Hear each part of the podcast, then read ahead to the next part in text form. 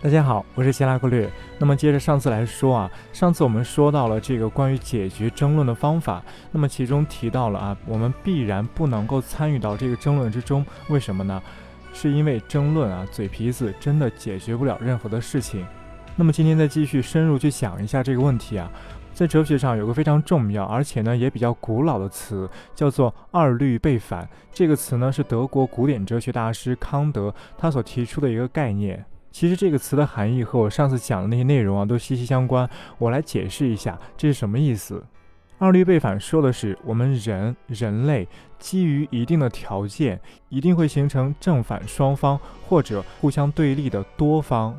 然后这些互相对立的双方甚至多方，他们之间互相矛盾着啊，你不让我，我不让你。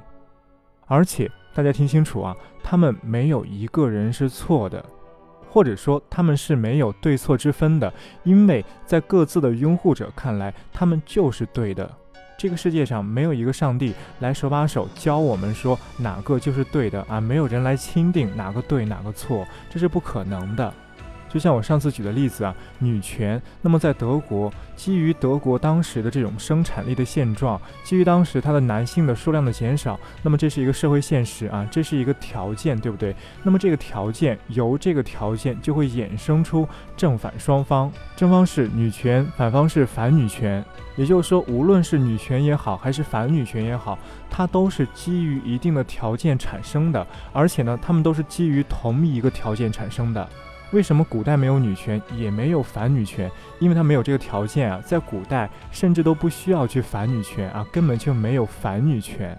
所以说，正反双方他们都是基于同一个条件。那么，当这个条件发生的时候，正反双方才会随之出现。而如果没有这个条件，那么正反双方他们都不会存在，正反双方的矛盾，这个矛盾就会消失掉，它就不再成为一个矛盾，因为它赖以生存的条件没有了。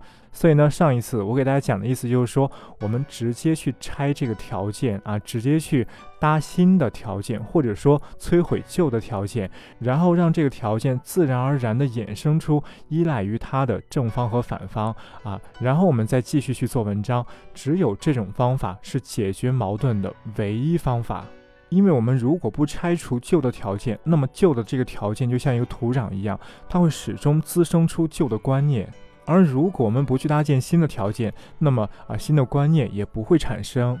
这也是佛教中一句非常重要的话，它叫做“凡夫为果，菩萨为因”啊。凡夫一般人，他就只看得到这个结果啊，看得到女权、反女权、正方、反方，然后他要进去插一脚，支持正方或者支持反方，他去直接参与这个结果，哎，这是凡夫，这是一般人。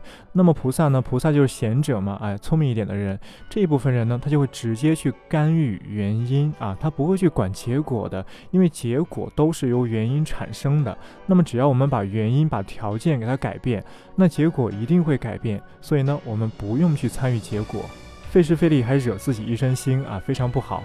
好，刚才说的是接续上次的语音来继续讲如何解决争议啊。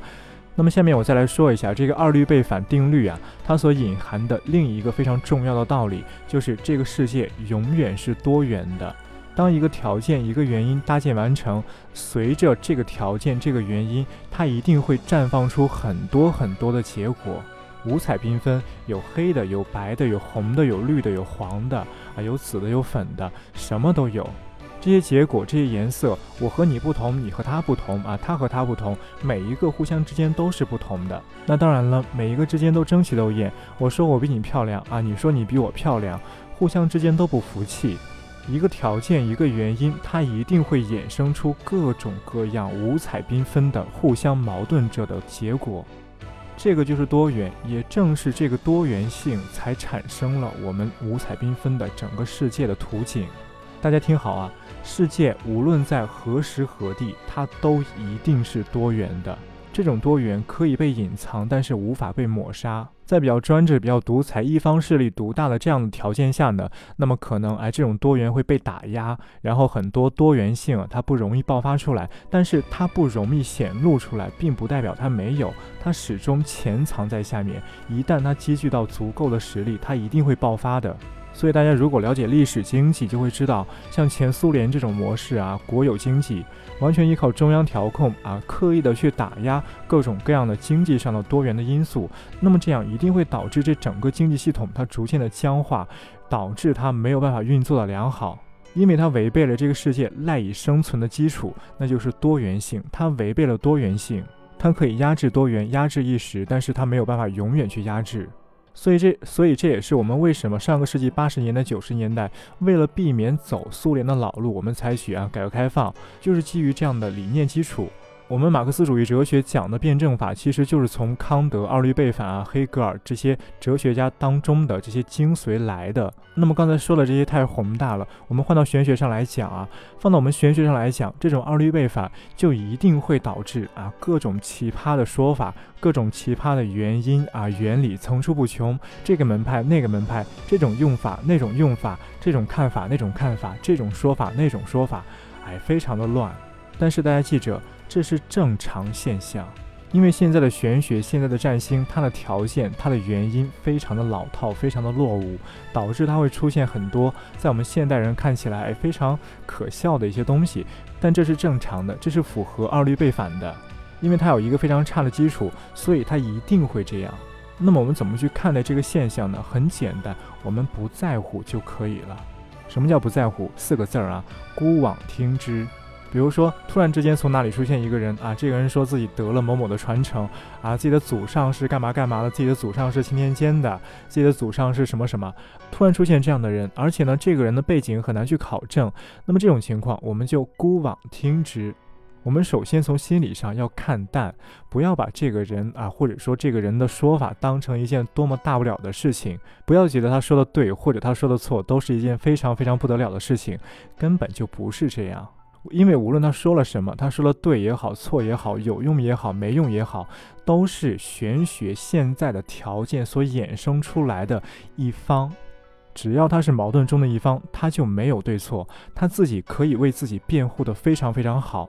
我们想要在矛盾中平等的去驳倒他，也是不可能的。因为一旦我们想要去驳倒他，无论出于什么样的理由啊，我们一旦这样想，我们自己就已经陷入到这种计划经济的这种思维的僵化之中了。从二律背反的角度，如果我们真正的理解了这个二律背反，真正的明白了这个世界的多元，那么我们看淡就可以了。就像上次说的，我们就把他们看成蒸骨头吃的小狗。我们自己是人呢，我们的肚子里必须得容得下一只小狗吧？啊，我们不可能把一切小狗都赶尽杀绝吧？这是永远不可能的。好，那么说到这里，大家只要能够理解这个世界的必然的多元，那么只要眼界阅历开阔一些，那就一定能看待这些。到那时候，我们大家就不会问：哎，希拉可略，那个谁谁谁说的有没有道理啊？他说的对不对啊？为什么有些人这样说，有些人那样说呢？到底哪个对啊？类似的问题啊，大家都不会再问了，因为这些实在都是我们现在的这个玄学比较浅薄的基础所衍生出来的矛盾者的争骨头的小狗。我们人不要和小狗较真。宰相肚里能撑船，我们直接去看原因，直接去关注这个条件，我们直接去想一想，为什么玄学会有这样的基础、这样的条件？为什么这些条件能够催生出这些？我们去想这种前提性的这种原因就可以了。好，那么继续啊，再讲第三个层面，在刚才所说的这种多元的基础上，我们又如何理解、看待这些多元呢？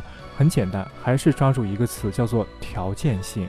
我举个例子啊，当我们社会发生任何一件有争议性的事的时候，我们大家可以去观察每个阶层的人对于这个争议，他们的理解和坚持都是不同的。屁股决定位置，这是很简单的道理。比如说某个贪官落马，那么我们中下层的老百姓就会觉得欢呼雀跃，非常非常好。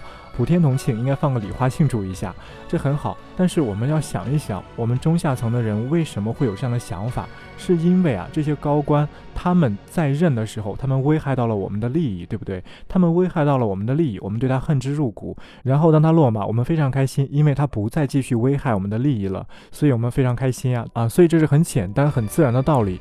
那么大家再想一想，同样的这件事情，贪官落马，对于还在任的官员来说，他们会怎么想呢？他们会人人自危，因为他们的职位、他们的屁股所在的位置和这个落马的贪官是一样的，所以呢，他们非常惶恐，他们会首先去检视自己以前啊有没有做错过事儿，以后会不会被抓住小辫子。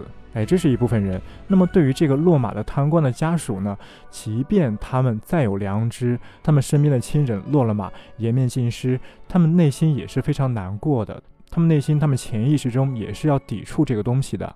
那么我们再想一想，对于监管机构，对于我们中央的部委来说，对于我们这种啊领导者来说，他会怎么去想这个问题？他会觉得啊，我是不是做的太过了？哎，我是不是做太过了？这样会不会打草惊蛇？会不会引起这些官员对我的反感？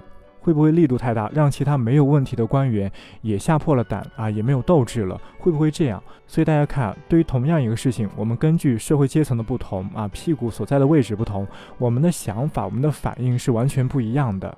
同一个事情、一个现象、一个原因、一个条件，会衍生出互相争斗者的、互相矛盾者的很多很多啊不同的反应。这些反应在各自的身上，他们都非常有道理，他们都符合人之常情。所以这不是一个对错的问题，只是一个角度啊，一个位置的问题。我们可以用一句话去概括：一个条件、一个原因衍生出了多元，这些多元包含各种各样的立场，而这些立场它们是由各自的角度所构成的，它们的本质是位置和角度的不同，而不是在同一个地点、同一个位置上的对或错。所以刚才第二层大家理解了多元，现在第三层这一层大家要去理解角度。放到我们玄学中，就是这么多的门派，这么多的说法，这么多的奇葩的理论。